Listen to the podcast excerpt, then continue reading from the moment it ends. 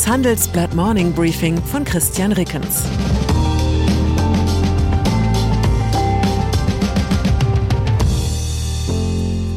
Guten Morgen allerseits. Heute ist Montag, der 31. Oktober 2022 und das sind unsere Themen.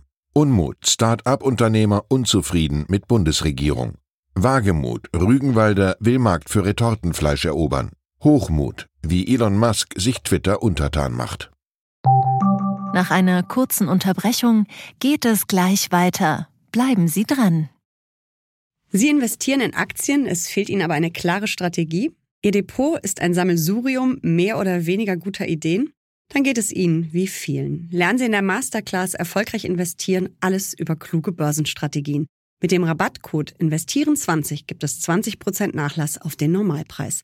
Infos unter handelsblatt.com slash erfolgreich investieren.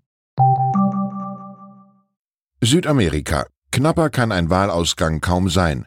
Brasiliens Ex-Präsident Luiz Inácio Lula da Silva konnte sich in der Nacht bei der Präsidentschaftswahl mit 50,84 Prozent der Stimmen gegen Jair Bolsonaro durchsetzen.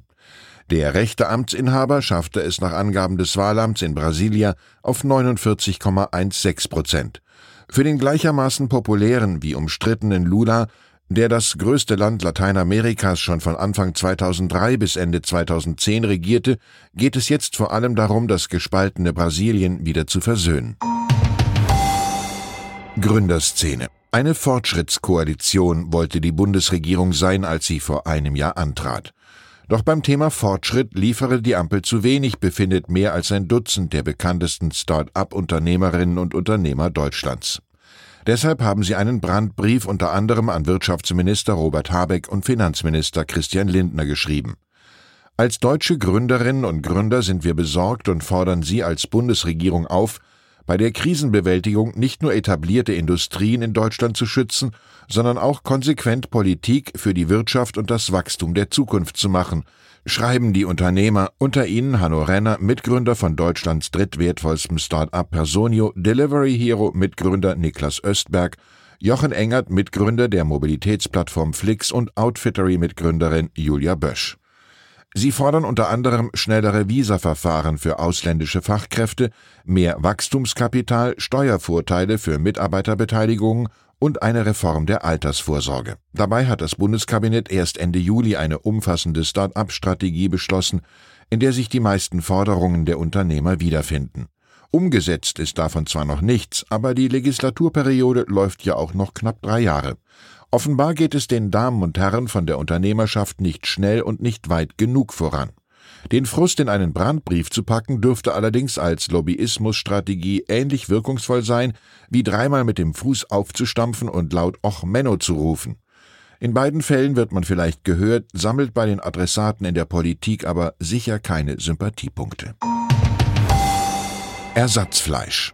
Wozu brauchen wir eigentlich Start-ups? Unter anderem, weil alteingesessene Unternehmen notorisch schlecht darin sind, einen bestehenden Markt mit Innovationen aufzumischen, denn man würde dadurch ja seinen eigenen Produkten Konkurrenz machen. Innovators Dilemma hat der Managementdenker Clayton Christensen diese Schwäche getauft.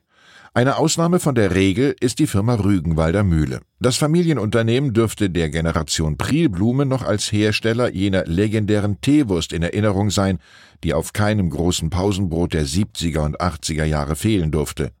Doch damit wollte man sich bei Rügenwalder nicht begnügen und begann in den rasch wachsenden Markt für Fleischersatzprodukte zu investieren. Inzwischen ist Rügenwalder mit Veggie-Wurst und Frikadellen auf Pflanzenbasis zum Marktführer in Deutschland aufgestiegen. Natürlich gibt es auch die Teewurst inzwischen in einer vegetarischen Variante. Jetzt kündigt Rügenwalder Chef Michael Hähnel den nächsten Innovationsschritt an, bei dem es abermals darum geht, den eigenen Produkten Konkurrenz zu machen. Rügenwalder will mit kultiviertem Fleisch einer der ersten im Markt sein. Das Unternehmen kooperiert dazu mit dem Schweizer Start-up Mirai Foods. Mirai züchtet Fett- und Muskelzellen von Rindern im Labor. Es handelt sich um echtes Fleisch, für das aber kein Tier sterben muss. Das Ziel von Rügenwalder, bis 2025 einen hybriden Burger zu entwickeln, der aus pflanzlichen Proteinen und kultiviertem Rinderfett besteht. Dieser Geschmack lässt sich laut Hähnel mit pflanzlichen Fettalternativen bis heute nicht nachahmen. Twitter Für Elon Musk war das Innovators Dilemma bislang ein treuer Verbündeter. Mit Tesla konnte er auch deshalb so erfolgreich sein, weil die etablierten Autokonzerne den Markt der Elektromobilität über Jahre hinweg eher zu verhindern als zu erobern versuchten. Mit Twitter hat sich der Serienunternehmer jetzt ein neues Spielzeug gekauft. Das Wochenende brachte eine erste Ahnung davon, wie sich Twitter unter seinem neuen Eigentümer wandeln wird. So will Musk ein neues Gremium zum Umgang mit kontroversen Inhalten schaffen. Bevor ein solcher Rat zusammentrete, werde es keine großen Entscheidungen zur Inhaltepolitik oder der Wiederherstellung von Accounts geben, schrieb Musk bei Twitter. Damit wäre auch die von Musk in den vergangenen Monaten ins Gespräch gebrachte Freischaltung des Accounts von Ex-Präsident Donald Trump nicht umgehend zu erwarten. Zugleich versprach Musk am Wochenende per Tweet, alle, die aus geringfügigen und zweifelhaften Gründen gesperrt wurden, werden aus dem Twitter-Gefängnis freikommen. Er zeigte sich zudem offen dafür, die Begrenzung für Tweets auf 280 Zeichen aufzuheben. Auch fand er es eine gute Idee, den Nutzern die Wahl zwischen verschiedenen Versionen des Dienstes zu geben. Musk hatte am Donnerstag die rund 44 Milliarden schwere Übernahme des Kurznachrichtendienstes abgeschlossen. Mit dem Kauf nimmt Musk Twitter von der Börse und muss danach nicht mehr über die Entwicklung des Geschäfts informieren. Paul Pelosi am Sonntag verbreitete Musk selbst via Twitter eine Verschwörungstheorie über den Angriff auf den Politikergatten Paul Pelosi. Es gibt die winzige Möglichkeit, dass bei dieser Geschichte mehr dahinter steckt, schrieb der Milliardär am Sonntag zu einem weitergeleiteten Link. Musk hat bei Twitter 112 Millionen Follower. Der 82 Jahre alte Paul Pelosi war in der Nacht zum Freitag im Haus des Paares in San Francisco angegriffen und mit einem Hammer verletzt worden. Der Polizei zufolge verlangte der Angreifer, mit der Vorsitzenden des US-Repräsentantenhauses Nancy Pelosi zu sprechen. Die war aber in Washington. Der 42 Jahre alte Angreifer wurde festgenommen. In der von Musk retweeteten Verschwörungstheorie wird ohne jeglichen Beleg gemutmaßt, dass Paul Pelosi in einen Streit mit einem Callboy geraten sein könnte, den er selbst ins Haus gelassen habe. Die Polizei spricht hingegen eindeutig von einem Einbruch. Später löschte Musk den Retweet wieder. Rekorde. Und dann war da noch das Treffen am Samstag, bei dem in Tokio 178 Jungen und Männer mit dem Namen Hirokazu Tanaka in einem Raum zusammenkamen und damit einen neuen Rekord aufstellten. Noch nie zuvor hatten sich so viele Menschen mit dem gleichen Namen versammelt. Der Rekord wurde bislang von 164 Martha Stewarts gehalten. Der britische Guardian nimmt das zum Anlass, uns jene Menschen nahezubringen, die mit großem Aufwand solche Rekordversuche organisieren. Den Rekord für das größte Treffen von Menschen mit dem gleichen Vornamen halten laut der Zeitung die 2325 Iwans, die 2017 in Bosnien zusammenkamen. Sie entthronten 1096 Mohammeds. Im heutigen Handelsblatt erfahre ich von meinem Kollegen Lazar Bakovic, es gibt im deutschen Topmanagement mehr Männer, die Christian heißen, als Frauen. Das bietet Potenzial für einen neuen Rekord, die meisten Menschen mit dem gleichen Vornamen in einer deutschen Vorstandsetage. Ich wünsche Ihnen einen Tag, der seinen Namen verdient. Herzliche Grüße, Ihr Christian Reckens. Zur aktuellen Lage in der Ukraine. Aus Putins Spezialoperation wird ein heiliger Krieg.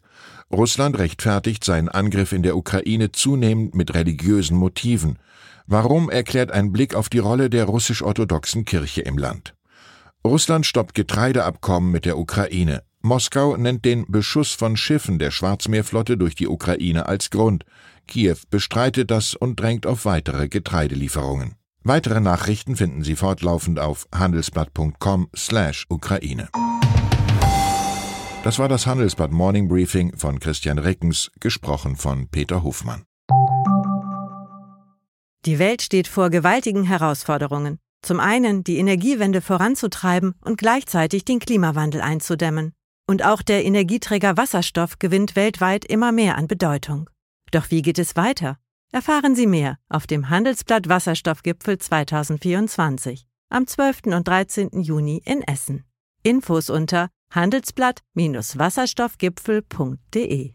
Mit dem Vorteilscode Wasserstoff 2024 erhalten Sie einen Rabatt von 15% auf die Tickets.